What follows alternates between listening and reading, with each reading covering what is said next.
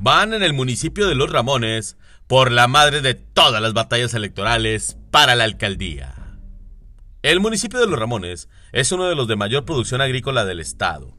Juan Antonio Guajardo, el arriero, alcalde de este bastión rural del PAN a nivel nacional, recuperó para este partido la alcaldía que habían ganado desde 1997, solamente interrumpida por Rosendo Galván, el Güero Lomas, en el 2015 cuando ganó el PRI.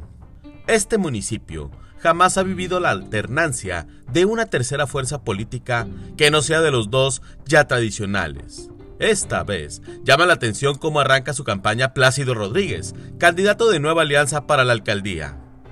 A la tierra cuna de grandes músicos regionales, llegó con un respaldo muy especial, el de los ganaderos y agropecuarios del estado.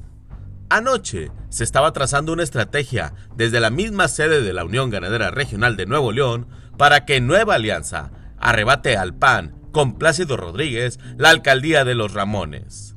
Ya veremos a quién le sale mejor el guiso electoral. ¿A Juan Antonio Guajardo el arriero o a Plácido Rodríguez? Duro como la roca, su servidor, Efren Andrade.